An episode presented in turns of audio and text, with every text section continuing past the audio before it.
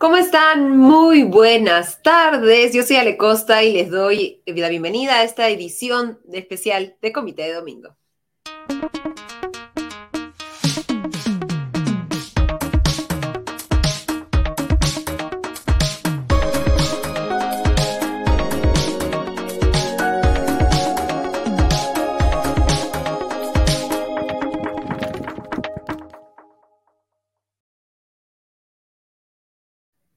La coyuntura nos ha obligado a adelantar un poco más de 48 horas nuestro programa habitual de domingo, en un contexto en el que hemos tenido unas horas bastante cargadas de noticias políticas y no de cualquier noticia, sino más bien bastante eh, confusas noticias políticas.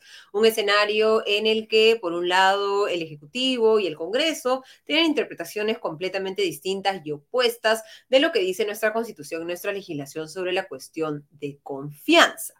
Ya hoy, ayer, después de la renuncia de Aníbal Torres al premierato, hoy el presidente Pedro Castillo le tomó juramento a Betsy Chávez, que recordemos fue censurada del Ministerio de Trabajo, luego entró al Ministerio de Cultura y ahora es la nueva presidenta del Consejo de Ministros. ¿Qué escenarios políticos se abren en este momento? ¿Qué nos dice la designación de Betsy Chávez respecto a la estrategia que va a seguir a partir de ahora el gobierno del presidente Pedro Castillo? Lo vamos a conversar con Augusto Tauser, un invitado de la casa, curador principal del comité de lectura. Luego vamos a analizar la que pensábamos que iba a ser la noticia de la semana antes de este terremoto respecto a la cuestión de confianza, que fue la decisión del Tribunal Constitucional de declarar la nulidad del proceso seguido hasta el momento por la Subcomisión de Acusaciones Constitucionales del Congreso contra el presidente Castillo por presunta traición a la patria vamos a analizar tanto el tema de la cuestión de confianza como esta decisión del Tribunal Constitucional con el constitucionalista y analista político Javier Albán. Y luego vamos a tener a otro invitado de la casa, a Farid Cajat, conductor del podcast Escena Internacional de Comité de Lectura, para conversar sobre la que también hasta el comienzo de la semana parecía que iba a ser la noticia de la semana, la visita de la misión de la OEA para reunirse, para sostener 27 reuniones con casi todos los actores políticos del país para luego elaborar un informe sobre la situación política en el país. Vamos entonces a desarrollar todos estos temas, pero primero le damos las gracias a nuestro auspiciador Limana. En Limaná encontrarás comida deliciosa y natural elaborada con superfoods. Ven y disfruta de un ambiente único en el corazón de San Isidro. Limaná ofrece una amplia variedad de deliciosos platos con opciones keto, paleo, veganos y vegetarianos que estamos seguros te sorprenderán. Empezamos entonces con un vuelo sobre la coyuntura política y para eso le damos la bienvenida a Augusto Tausen, curador principal del Comité de Lectura. ¿Cómo estás, Augusto? Muy buenas tardes y bienvenido a este comité de domingo en viernes. Hola, Ale, ¿cómo estás? Este, movida semana que nos ha tocado, pero ahí pues como siempre la, la política peruana no defrauda y al menos entretenimiento sí ofrece. Sí, es imposible aburrirse, pero también es imposible estar tranquilo, lamentablemente, en este país. Y es imposible sobrevivir también a estar informado de las noticias políticas sin tener al costado la constitución política del Perú y el reglamento del Congreso y las últimas leyes aprobadas por el Congreso para permitirnos tener una idea respecto a qué se puede hacer y qué no se puede hacer. Ya evaluamos el domingo pasado el tema de la cuestión de confianza presentada por, por Aníbal Torres respecto a una ley que regulaba la aplicación del referéndum en el país, que muchos constitucionalistas señalan que simplemente estaba poniendo en blanco y negro lo que ya señala nuestra constitución respecto al proceso que tiene que, seguir, eh, eh, que seguirse para finalmente convocar un referéndum para hacer una reforma constitucional. Todavía no quedaba muy claro qué iba a hacer el, el Congreso Ahora tenemos la respuesta de, lo que iba a ser el Congreso y también la reacción del Ejecutivo. ¿Cómo ves, digamos, estas, estas dos reacciones que se han visto ayer durante la tarde, noche y que seguramente a muchos ha sorprendido si es que se fueron a dormir ayer temprano? Digamos que es un, o sea, eh, lo que está ocurriendo ahorita es hay una suerte de duelo de estrategias políticas, ¿no? el Ejecutivo está viendo cómo se mueve dadas las circunstancias para poder tratar de jalar más agua para su propio molino y ver cómo sale bien parado de esta confrontación con el Congreso y el Congreso viceversa, ¿no? Pero una cosa que me parece bien notoria, digamos, este, de lo que estamos viendo es que hay mucha impericia, digamos, ¿no? Mucha improvisación, no saben bien qué están haciendo, ¿no? Tanto en el, en el, en el Ejecutivo como en el Congreso, ¿no? Em, pero sí creo que un elemento importante a decir aquí es que eh, ya el Ejecutivo nos está llevando a un escenario de confrontación que puede terminar rompiendo este equilibrio que había entre el Congreso y el Ejecutivo, porque esto ha sido como una pelea donde se, se, digamos, se ladran entre ellos, pero no se atacan, ¿no? O sea, como hacen querer ver que están peleados, pero en realidad están relativamente cómodos coexistiendo, porque, digamos, del lado del Ejecutivo en el momento que se acabe el gobierno, se activan todos los procesos judiciales ahí ya sin ninguna duda. Entonces el Ejecutivo tiene el incentivo de quedarse tanto como pueda, o el presidente tiene el incentivo de quedarse tanto como pueda. Y el Congreso no quiere, los congresistas no quieren perder su sueldo. Entonces, claro, pueden pelearse con el Ejecutivo, pero igual no quieren que se cierre el Congreso, entonces tampoco van a llevar las circunstancias, digamos, por ese camino. Pero ahora, desde el momento en que Aníbal Torres dice que ya esto es una primera negación de confianza y hace revivir este concepto, ¿no es cierto?, de la negación fáctica, este, ya nos pone, me parece, en otro escenario, ¿no? Una, una alternativa que podría haberse dado después de la salida de Aníbal Torres es que Castillo nombrara un presidente del Consejo de Ministros, digamos, un nuevo primer ministro un poquito más conciliador o menos confrontacional y que se echara para, para atrás, ¿no? Y desdiciera, digamos, este, al gobierno de lo que dijo Torres o eh, quisiera hacer como que en realidad este, eh, no pasaba nada y volvamos al escenario de... Eh, coexistencia, eh, digamos, este, eh, eh, pacífica entre poderes, ¿no? no pacífica, ¿no? Una, una, convivencia, digamos, confrontacional, pero como tú bien dices, ladrándose, no haciéndose daño.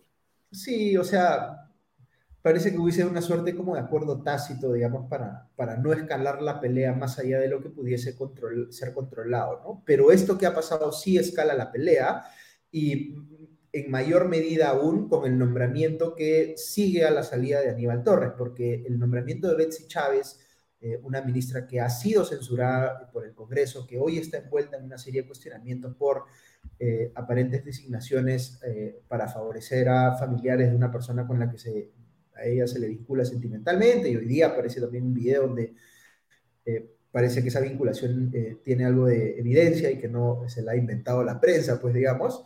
Eh, eh, es una, eh, ese nombramiento pues es una, es una provocación, y, y, los congresistas de la oposición deben estar ahorita tratando de entender cómo deben moverse dada esa preocupación, si ellos también deben escalar la pelea o no. y me parece que el escenario de ya, digamos, conflicto total entre el Congreso y el Ejecutivo, digamos, la probabilidad de que eso ocurra va, va en aumento, ¿no?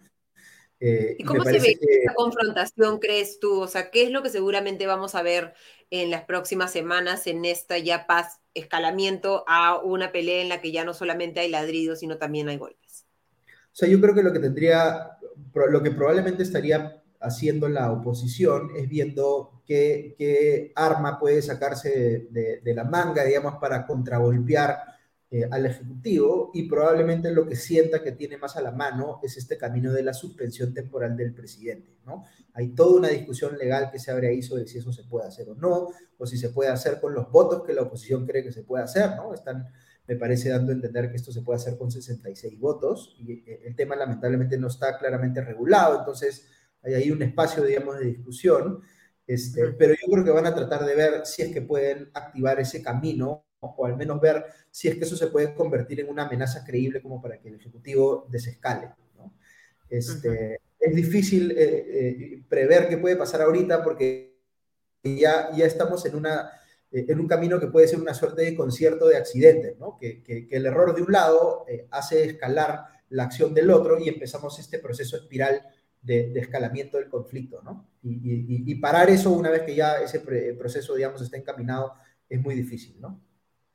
Sí, lo que se ha anunciado hasta el momento es que mañana en el Congreso va a haber un pleno para aprobar una demanda competencial ante el Tribunal Constitucional por la interpretación del gobierno sobre el rechazo del plano de la cuestión de confianza y que están a favor todas las bancadas. Un consenso raro, digamos, en el actual Congreso en el que no hay muchos temas en los que todos coincidan, aunque hemos visto algunos temas como el retroceso en la reforma universitaria, algunos puntos más relacionados con, una agenda más, más conservadora.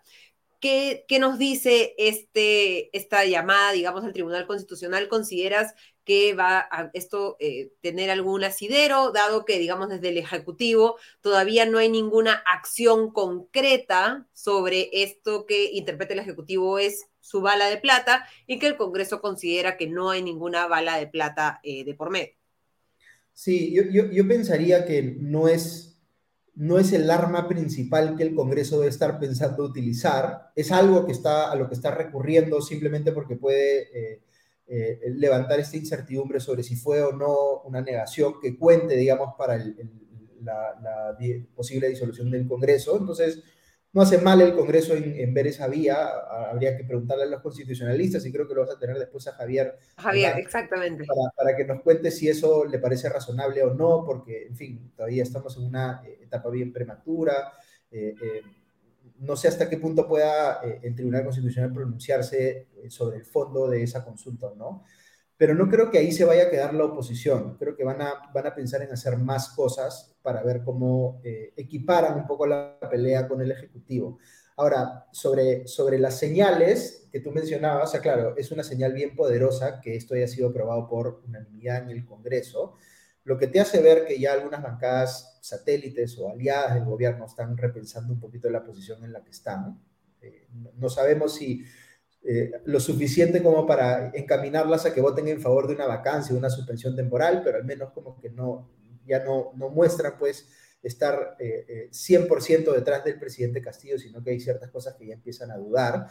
Y el otro tema que también yo mencionaría es la, eh, la comunicación que ha tenido Dina Boluarte en el sentido de que no va a estar en el siguiente gabinete. Y eso también, Hablando de cambio de posición, digamos. Eso también puede ser leído como que ella está calculando la posibilidad de que si, si, si se apresura una eh, eh, acción de parte del Congreso para hacer caer al presidente, ella pues queda expedita para convertirse en la sucesora, ¿no?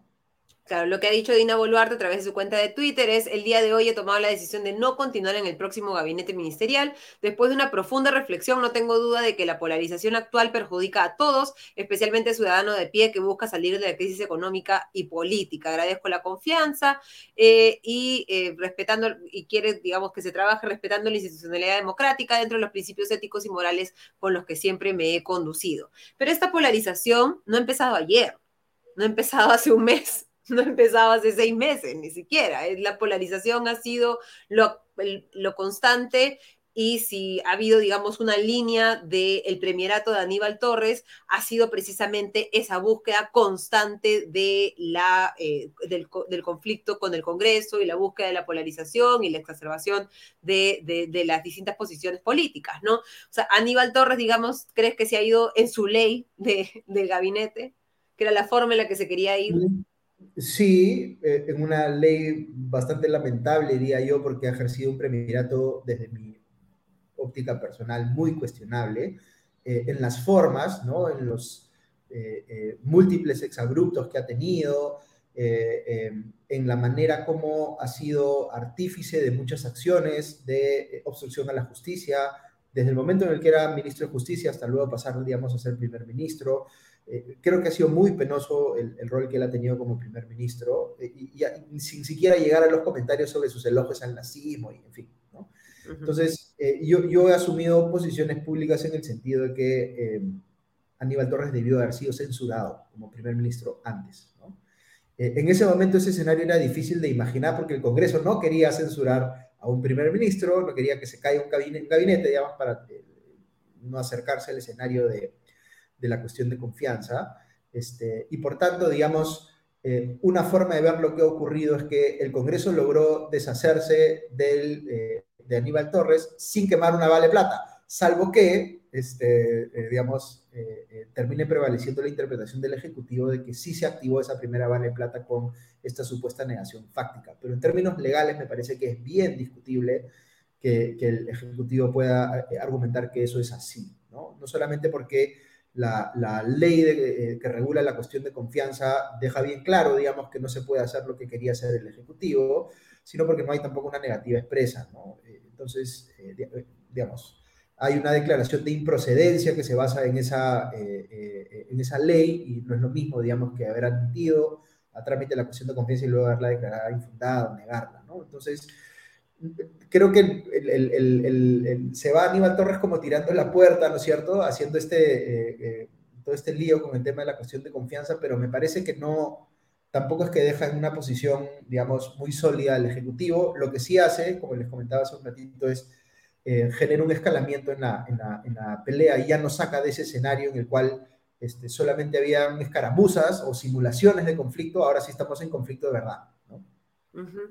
Una de las cosas que siempre eh, ha llamado la atención, digamos, en, este escenario de altísima polarización, de confrontación entre el Congreso y el Ejecutivo, es un poco la, poca eh, eh, disposición que ha tenido lo que se denomina la calle, ¿no? La gente que ha salido a protestar en el pasado, de salir a protestar en este caso.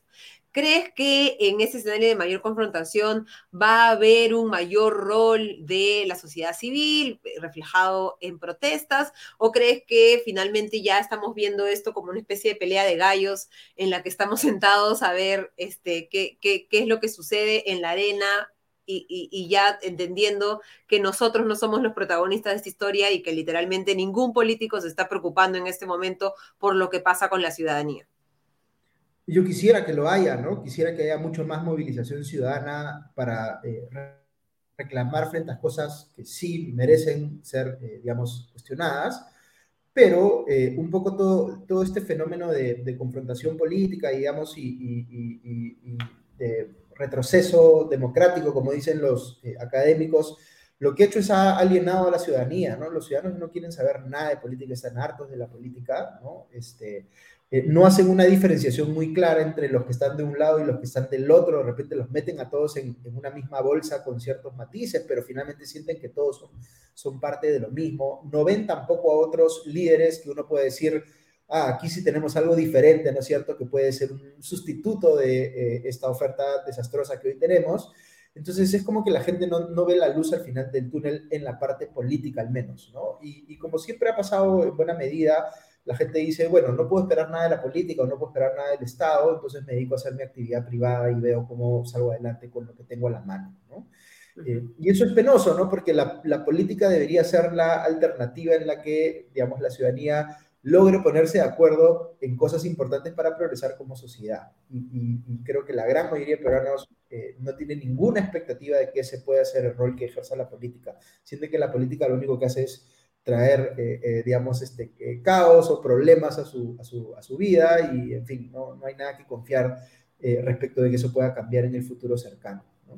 ¿no? y hablando de actividad empresarial, Muchos desde el sector empresarial recuerdan a Betty Chávez por su paso en el Ministerio de Trabajo, que ha dejado una de las peores medidas legislativas que se han tomado desde el Ejecutivo, digamos, el, peor cambio regulatorio en materia laboral, que creo del que tenemos recuerdo recientemente, que es esta modificación de las reglas a la tercerización laboral en el país, ¿no? Que estaba tan mal hecho el decreto supremo dado por Betsy Chávez que Indecopi y, muchas instancias del Poder Judicial han declarado que no se puede aplicar en la realidad, ¿no? Y todavía estamos esperando la resolución en segunda instancia de Indecopi sobre el fondo, pero es una regulación que está detenida en este momento. ¿Qué podemos esperar con Betsy Chávez ya no sentada en el Ministerio de Trabajo, sitio de donde fue censurada por el Parlamento, ni en el Ministerio de Cultura, donde se están generando una serie de problemas que ahora, el, la próxima semana, tenemos un paro en Machu Picchu a partir del lunes ya declarado por decisiones que se han tomado dentro, dentro del gobierno respecto a la Dirección Regional de Cultura de Cusco. ¿Qué podemos esperar de Betsy Chávez, ya no como una ministra de un gabinete, sino como la jefa de gabinete? Yo creo que si hablamos de meritocracia, digamos, no habría cómo sustentar que la trayectoria previa de Betsy Chávez en las carteras en las que ha estado la han traído hasta, este punto, digamos, ¿no? Porque como tú bien dices, eh, su gestión en, trabajo ha sido muy cuestionable, digamos. O sea, tú mencionabas la, norma de tercerización, pero también hay normas muy cuestionables en temas de sindicalización, el tema de discutir temas, eh, asuntos como eh, el incremento del sueldo mínimo vital sin incorporar en la discusión a los distintos actores del diálogo laboral eh, darle la espalda, digamos, al Consejo Nacional del Trabajo para hacer un montón de cambios a la, a, la, a la, prepo, digamos, desde el Ejecutivo. En fin, una gestión muy, muy cuestionable. El intento de llevarse servir al Ministerio de Trabajo, también otra cosa muy cuestionable desde mi óptica. Y en cultura tampoco es que hayamos visto, digamos, este, no sé qué hayamos visto, no hemos visto nada, me parece relevante de su gestión en esa cartera. Excepto los cuestionamientos a contrataciones a, a, esta persona cercana a ella, ¿no? Correcto, que, que además no es solamente, es, es de, de, de, varios lugares en los que he estado, porque varias de estas contrataciones cuestionales han dado también en su rol como eh, congresista. ¿no? De hecho, en muchas partes yo recuerdo que ella estaba como más interesada en promover eh, recursos legales como congresista, ¿no? Tomar acción eh, en el Congreso cuando ya era ministra, ¿no? Entonces, este, eh, en fin, eh, eh, creo que ciertamente no hay ninguna justificación meritocrática para que ella esté ahí, más allá del de hecho de que quizá el presidente Castillo piensa que puede continuar un poquito este rol confrontacional que tuvo Torres y de repente hasta escalarlo, ¿no es cierto?, por el nuevo escenario en el que estamos ahora, pero no hay ma mayores razones para pensar que esto cambia o va a cambiar, digamos, la dinámica eh, digamos, eh, antimeritocrática que ha tenido el, el, gobierno actual en sus designaciones ministeriales y de ahí para abajo. ¿no? ¿Crees que se permanezca la mayor parte del gabinete actual o que con el ingreso de Betsy podamos ver un cambio fuerte en los miembros del gabinete?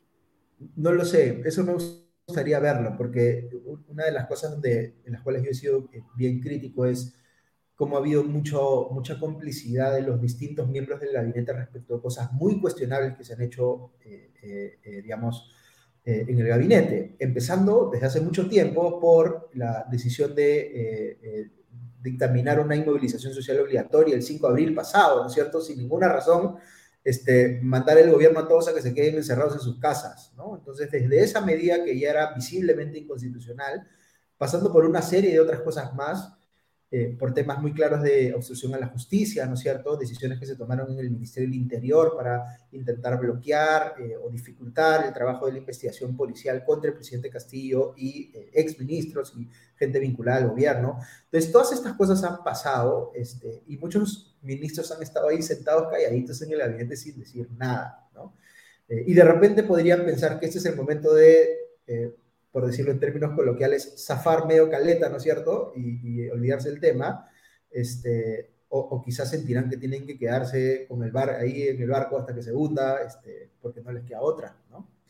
Eh, en fin, creo que, que, en muchos casos es, ha sido bien penoso ver eh, a, algunos ministros en particular eh, ya defendiendo lo indefendible, ¿no? Esa no es una característica solo de este gobierno, es una característica de la política peruana, lamentablemente, de, de estos este rol del escudero que quiere defender todo, digamos, este, eh, eh, sin tener una pizca, digamos, de autocrítica, pero en este gobierno se ha visto en particular, ¿no? De ahí que mucha gente... Y con Alejandro Salas, por ejemplo, que seguramente ya se estaba preparando para el fajín, ¿no? Este, pero que al parecer no le ha ligado. Ahí? Quién sabe qué habrá pasado ahí, pero digamos que no le ha faltado hacer méritos a él para aspirar a esa posición. Y que, o sea, méritos entre comillas, digamos, ¿no? Y, y para ir terminando, Augusto, Pedro Castillo sale fortalecido, sale debilitado, queda más o menos igual como estaba ayer. No, yo creo que, yo creo que está ahorita en una situación, no, no creo que salga fortalecido, creo que eh, entra ahora en un escenario donde crecientemente va a ser eh, eh, matar o morir, ¿no? Y, y, y, en ese escenario no me parece que tenga él todas consigo. hay una carta bien delicada que hay que analizar cómo se va a ubicar, que es por ejemplo el tema de las Fuerzas Armadas, pero las instituciones eh, democráticas en general, eh, digamos, más allá del Congreso, digamos, la Defensoría, el Tribunal Constitucional, el Poder Judicial, eh, no parecen tener una posición favorable a lo que está haciendo hoy por hoy Pedro Castillo. Entonces, digamos que en ese sentido el Ejecutivo está relativamente solo y además no es popular, no es altamente popular, con lo cual hay una diferencia ahí respecto de lo que ocurrió con Martín Vizcarra, que cuando hizo todas Era un núcleo duro de uno de cada cuatro peruanos, pero más o menos está ahí, ¿no? Claro, o sea, no es, no es desdeñable tampoco, pero no es lo que tenía Martín Vizcarra de respaldo cuando él se mandó a hacer lo que hizo con la negación fáctica y demás, ¿no? Y creo que también tocaba temas que podían tal vez com comunicar más con la gente, no temas de corrupción, que un referéndum que podría sí tener mucho apoyo en un sector que piensa que una asamblea constituyente puede ser la solución a los problemas del país, pero que creo que está bastante alejada de los problemas en el día a día de eh, los peruanos que estamos más preocupados por el alce de precios, el alce de combustibles, actualmente el paro de transportes, el paro agrario que hemos visto esta semana y cosas que sí verdaderamente afectan nuestro día a día y, y nuestro bolsillo. Correcto. Yo, yo siento que no, digamos, en términos de gestión pública, tiene muy poco, por no decir prácticamente nada, que mostrar eh, el gobierno. Lamentablemente, esto no es algo que yo diga, digamos, este, con satisfacción, sino al contrario. Uno puede tener diferencias políticas con distintos tipos de gobiernos, pero igual quiere que solucionen los gobiernos, los que sean, eh, los problemas de la ciudadanía, ¿no? Y este no es un gobierno que esté enfocado en los problemas de la ciudadanía, es un gobierno que está enfocado en su estrategia legal para evitar que algunos de sus integrantes se vayan a la cárcel, lamentablemente. En su supervivencia personal y no en la mejora del bienestar de todos los peruanos. Muchísimas gracias, Augusto, por habernos acompañado en este comité de domingo en viernes. De viernes. Chao, chao, que estén bien. Muchísimas gracias. Varios temas hemos conversado con Augusto desde el punto de vista político, pero ahora vamos a entrar también al punto de vista político, pero al punto de vista también legal con nuestro invitado, abogado constitucionalista y también analista político Javier Albán. ¿Cómo está Javier? Muy buenas tardes y bienvenido a este comité de domingo en viernes. Hola, ¿qué tal Ale? ¿Cómo estás? Gracias por la invitación. Muy bien.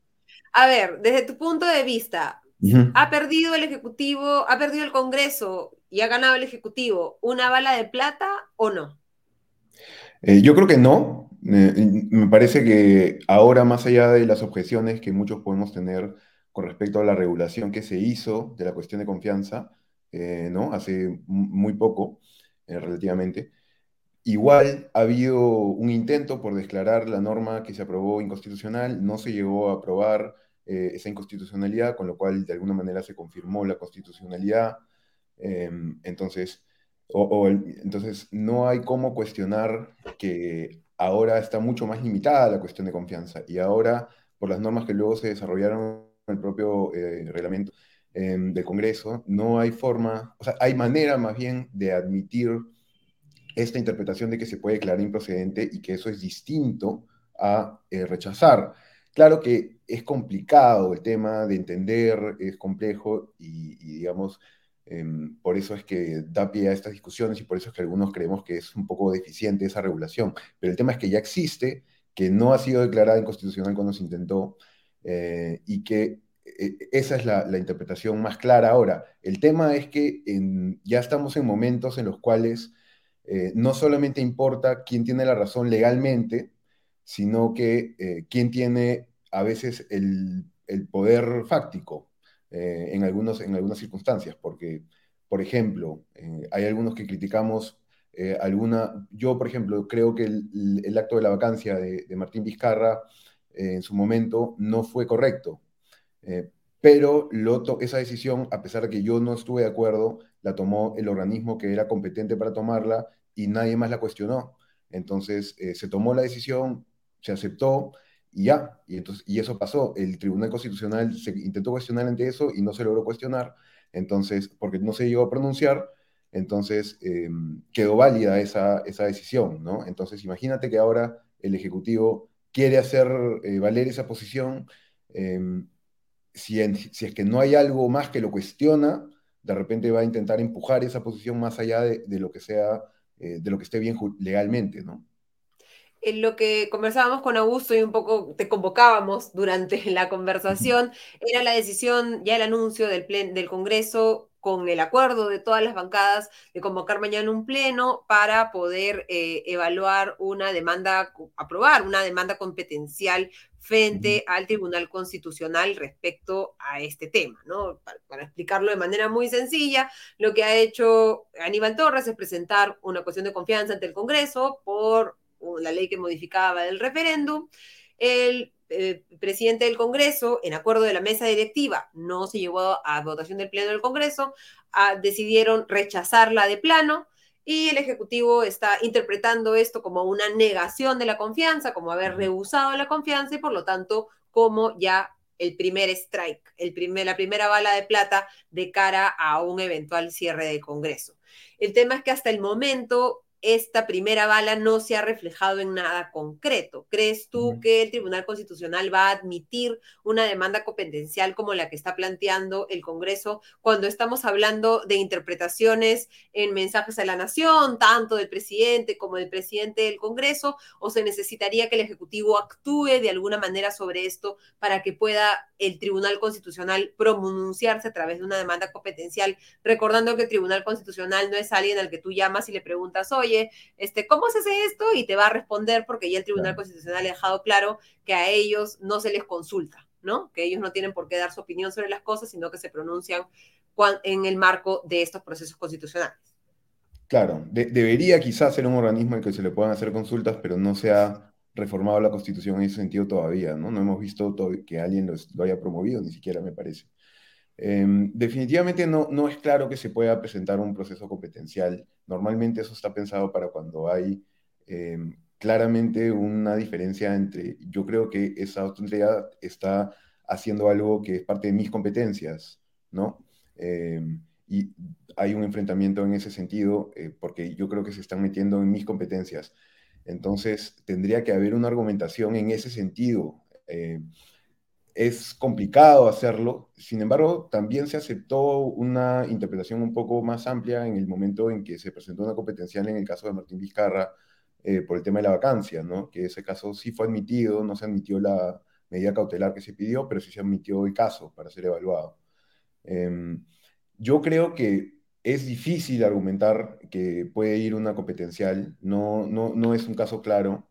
Eh, sin embargo, me parece, no me sorprendería tampoco que por, la situación que existe, eh, por los incentivos a los que creo que eh, van a estar expuestos los magistrados, que tengan justamente incentivos para llegar a alguna interpretación de alguna manera extensiva para admitir una demanda competencial y poder pronunciarse, ¿no? Puede ser que ocurra, pero no sería algo que yo aseguraría que va a pasar. Yo no lo dejaría intentar siendo el Congreso, de todas maneras, ¿no? Sí. Eh, pero no, no es algo que esté muy claro que puede pasar. ¿Tienen otros espacios, eh, eh, digamos, otros mecanismos de acción en el Congreso en este momento? ¿Qué crees que va a suceder? La Comisión de Constitución hasta eh, eh, esta transmisión todavía no ha empezado el debate de dos temas importantes que estaban en agenda, ¿no? Uno, el tema de adelanto de elecciones, la propuesta de, Digna Calle, y también este eh, proyecto que busca reglamentar la, la, suspensión del presidente, ¿no?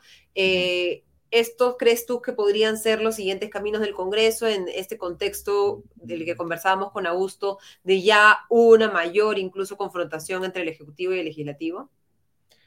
Sí, a ver, me parece que acudir al TC es, sería lo ideal, ¿no? Lo malo es que, claro, no hay un camino claro para acudir, pero sí sería lo ideal porque ahí ya no dependeríamos de cuál es la interpretación de quien tiene el poder fáctico, sino que dependeríamos, ahí ya eh, recibiríamos un análisis jurídico y una sentencia motivada que nos diga, esta es la interpretación correcta de la Constitución, y entonces podría haber una salida más institucional, ¿no?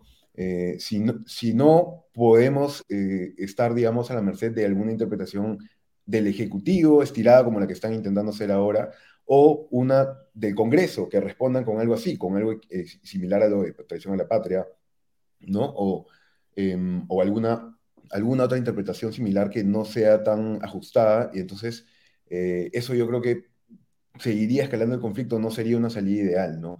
Esto del el adelanto de elecciones sí es una vía que me parece que sería buena, pero no es una vía inmediata, y ahora yo creo que el Congreso lo que está evaluando son, eh, tendría que ser respuestas inmediatas ante la, eh, ante la posibilidad de que el, de que el Ejecutivo, teniendo en cuenta quién ha nombrado ¿no? en el gabinete, pueda estar pensando en muy pronto presentar de nuevo otra confianza y entonces las cosas pueden avanzar muy rápido hacia un intento de disolución del Congreso. Entonces, o simplemente la presentación de Betsy Chávez para pedir la confianza al, al Congreso, que, va, que tiene que suceder de todas maneras, ¿no?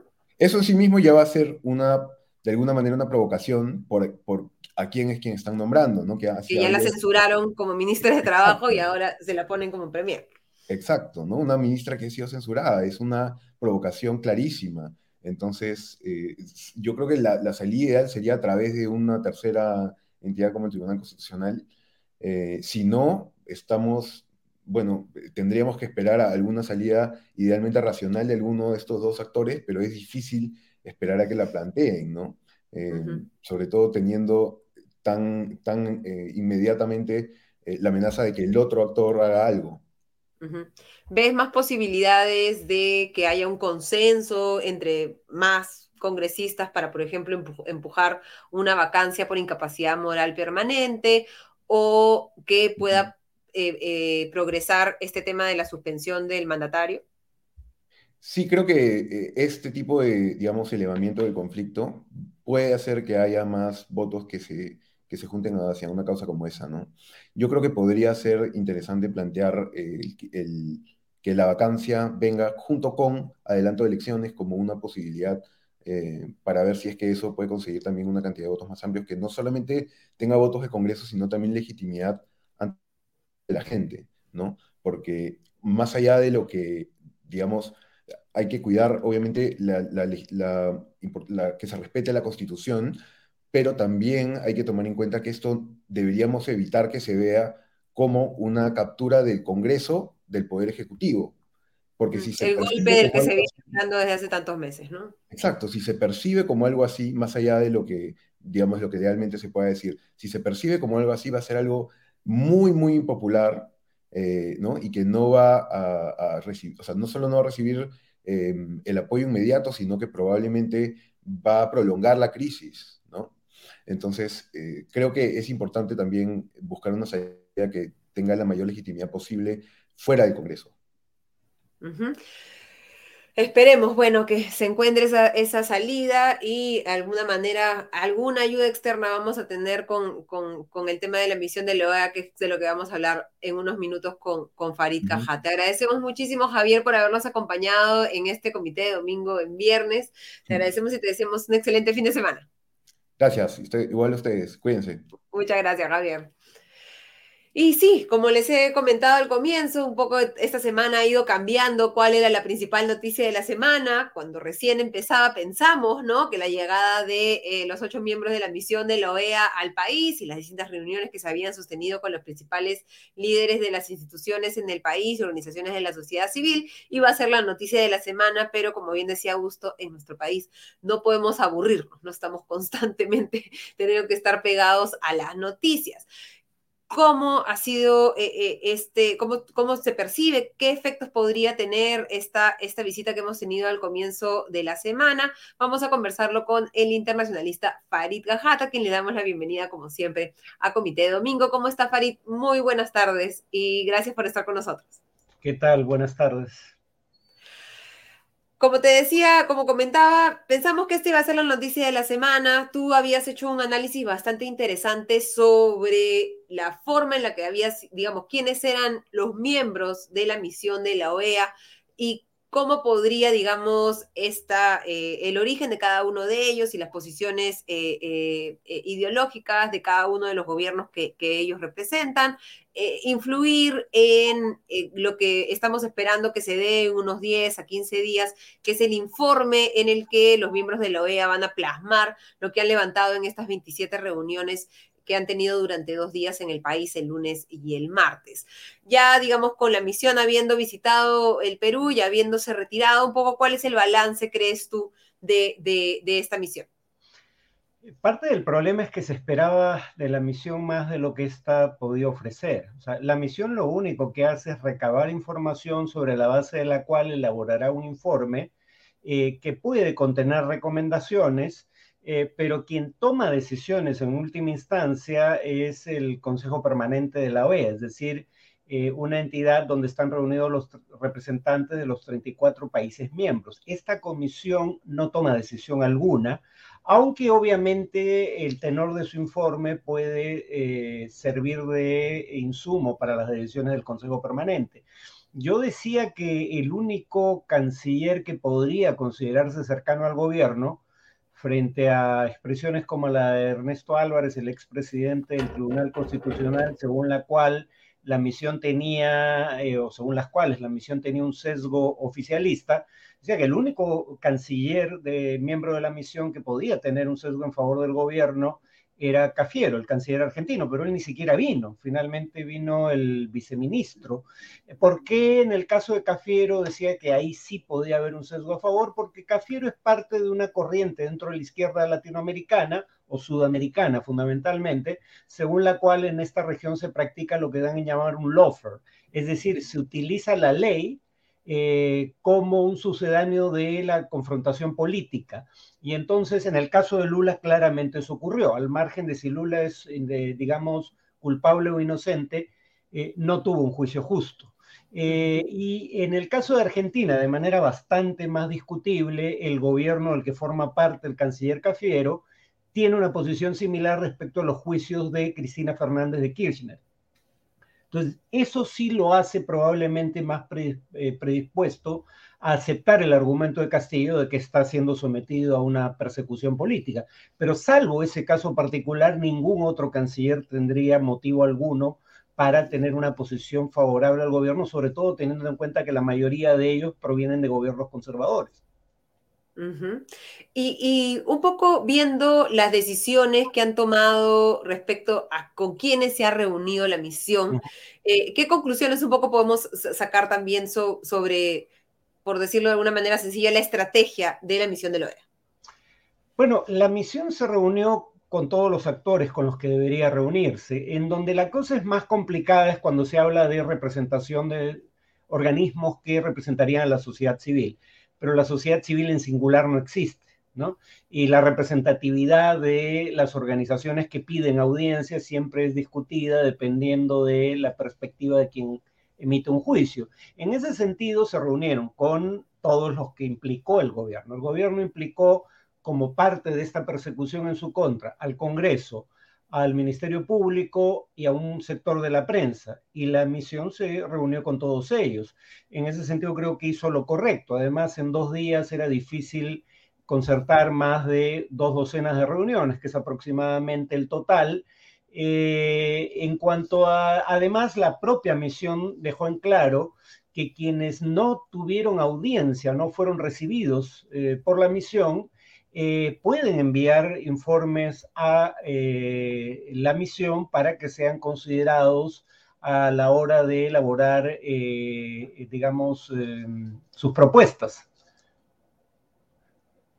Y, y, tomando en cuenta un poco esta frase que decías tú de que estamos de repente esperando demasiado de la misión de la OEA, y, tomando, digamos, tu, experiencia desde, desde, el punto de vista internacional, ¿hay antecedentes en los que el hecho de que un presidente, eh, digamos, haga este llamado a que se ejecute la Carta eh, Interamericana, y que se envíe una misión activando el artículo 18 y el artículo 17 de, esta carta haya tenido un efecto positivo en un escenario similar al del país en el que tenemos un escenario de altísima confrontación política, una crisis política constante que no permite que se pueda gobernar ni que se lleguen a acuerdos y que estamos en un estado constante de, eh, estar casi estancados y en un escenario en el que se prevé una incluso mayor confrontación, pese a que supuestamente se hacía el llamado a la llegada de la misión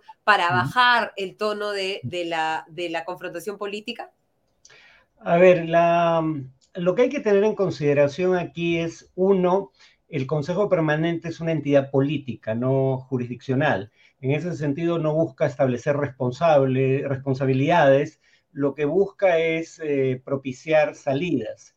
Eh, pero además, para tomar decisiones, el Consejo Permanente necesita una mayoría calificada de dos tercios y, rara vez se consigue. Eh, se consigue para acuerdos de mínimos, pero para cosas como aplicar sanciones, ya no invocando los artículos 17 y 18, sino el 20 y el 21 de la Carta, eh, rara vez se consigue los dos tercios. La única vez en que se aplicaron sanciones al amparo de la Carta Democrática Interamericana fue en 2009 en Honduras, pero ahí hubo un golpe militar.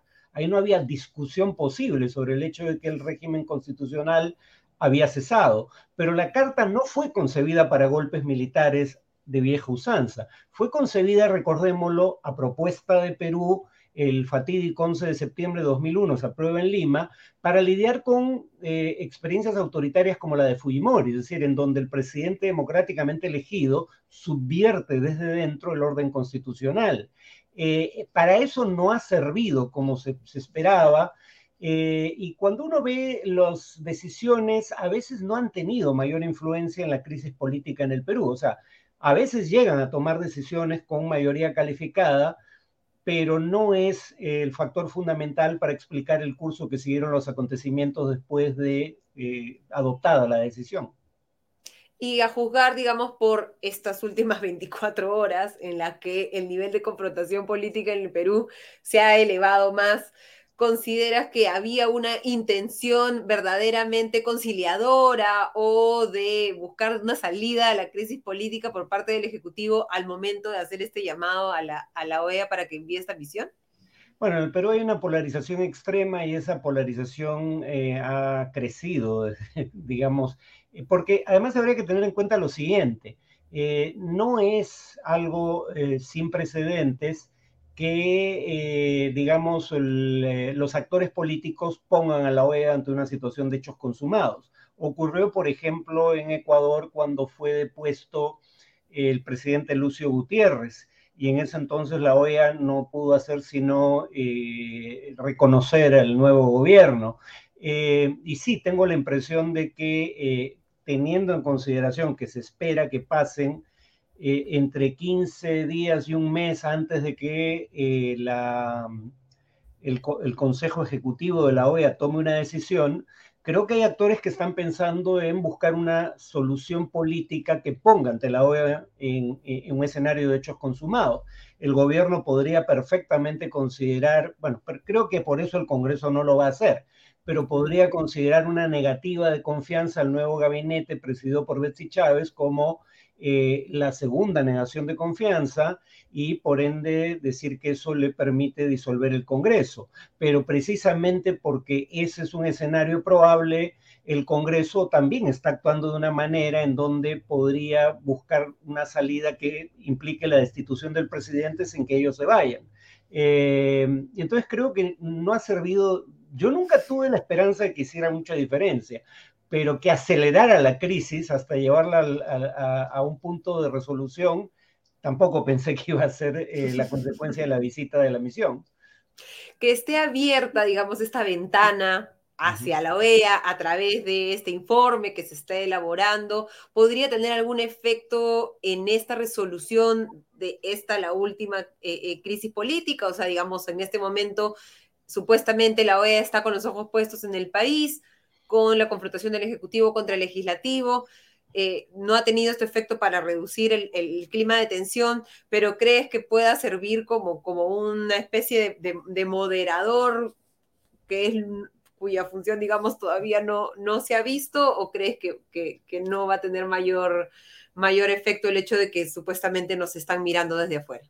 Como digo, la decisión finalmente la toma el Consejo Ejecutivo y si la situación escala la Asamblea General, es decir, los representantes de los gobiernos, sea a través de sus representantes permanentes en la OEA, en el caso del Consejo Ejecutivo, sea a través de sus cancilleres, en el caso de la Asamblea eh, General. Lo único que esperaría es que, conscientes de la gravedad de eh, la polarización política, eh, la, la, misión redacte su informe más temprano que tarde. Ahora, todos estamos pensando que la misión va a intentar lidiar con la crisis coyuntural, pero habría que recordar que eh, una misión previa de la Comisión Interamericana de Derechos Humanos hizo recomendaciones de carácter más eh, de largo plazo que muy probablemente terminen recogiendo esta misión. Por ejemplo, decía que eh, la figura de la acusación constitucional, la figura de la vacancia presidencial por incapacidad moral permanente y la figura de el voto de confianza no estaban definidas objetivamente en la Constitución y que eso debía cambiar por una de dos vías. No decían cómo debía cambiarse, pero decían o el Congreso reforma la Constitución o el Tribunal Constitucional interpreta los artículos respectivos pero ya ahí había una eh, señal de que como está redactada la Constitución, hay vacíos ostensibles, ¿no? Eh, porque ya la incapacidad moral, la vacancia por incapacidad moral permanente se aplicó contra eh, el, gobierno de Vizcarra con una interpretación del término que no parece ser la que tuvieron en mente quienes aprobaron la Constitución. Pero ahí el problema fue que el Tribunal Constitucional se lavó las manos y no tomó decisión alguna, ¿no? Entonces, creo que más allá de si eh, la misión ayuda a resolver la crisis actual, que creo que la respuesta es no, probablemente nos sugieran cambios que debemos hacer a futuro y que creo que son eh, propuestas pertinentes en caso de que sean recogidas en el informe de la misión y luego en la decisión que tome la OEA que sean, eh, digamos, reformas que se tengan que hacer y que tengan efectos, como tú bien dices, no necesariamente sobre esta crisis que estamos viviendo o sobre la que seguramente viviremos la próxima semana, sino asegurar que en el futuro estén mejor balanceados los poderes en el país y que nuestra democracia sea por lo menos un poco más saludable de la que es actualmente. Muchísimas gracias, Farid, como siempre, por habernos acompañado en este eh, comité de domingo. No se pierdan siempre el podcast de Farid Cajat, Escena Internacional con el Comité de Lectura. Muchas gracias, Farid. De nada, buenas tardes. Muy buenas tardes y muy buen fin de semana. No queremos cerrar esta edición especial de Comité de Domingo sin lamentar, como bien comentaban en, los comentarios, que la coyuntura política nos impida pensar en de lo que deberíamos estar conversando hoy 25 de noviembre, en cómo erradicar en el país la violencia contra la mujer. Algunas cifras del Instituto Nacional de Estadística e Informática para ponerle números a, eh, a los temas. 63,2%, es decir, casi dos de cada tres mujeres en el país de entre 15 y 49 años ha sido víctima de violencia familiar en algún momento de su vida. El 30,7% de las víctimas sufrió violencia física, de aquellas que sufrieron violencia por parte de su esposo o compañero. 58,9% de las mujeres que han sufrido violencia por parte de sus parejas ha sido psicológico verbal y un 6,8% de estas mujeres ha sido víctima de violencia sexual. En lo que va de este año 2022, ya han fallecido 101 mujeres debido a eh, violencia eh, eh, contra ellas. Y creo que el hecho nuevamente de que estemos teniendo que conversar sobre la coyuntura política y esta, eh, este conflicto entre el Ejecutivo y el Legislativo en un día en el que deberíamos estar reflexionando respecto a cómo resolver este, uno de los grandes problemas reales en el país, es verdaderamente lamentable. ¿Qué podemos hacer cada uno desde nuestros espacios? Escuchar a las víctimas, eh, brindar espacios de seguridad a las mujeres para que puedan eh, denunciar y exigir que desde la política pública se mejore la forma en que se regula, se trata y se lidia con las denuncias también de eh, violencia contra la mujer.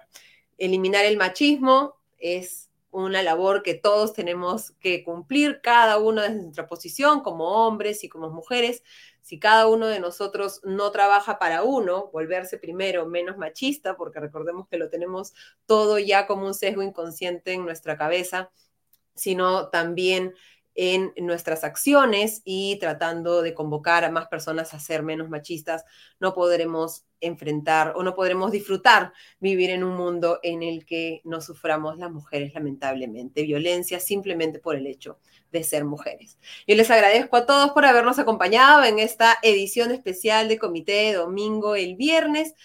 Eh, los invito a darle un like a esta transmisión, a sumarse, a suscribirse al comité de lectura y evaluar si quieren suscribirse a nuestros podcasts de política, economía y podcast internacional. Hoy hemos tenido todo el menú de las suscripciones del comité de lectura en este programa. Yo hago el, podcast económico, Augusto el podcast político y Farid Cajat del podcast internacional. Así que si les gustó el contenido de hoy, evalúen por favor suscribirse. Encontrarán el link en la descripción de este video. Este domingo entonces ya no tendremos programa. Nos reencontramos el próximo domingo en una nueva edición de Comité de Domingo. Hasta entonces.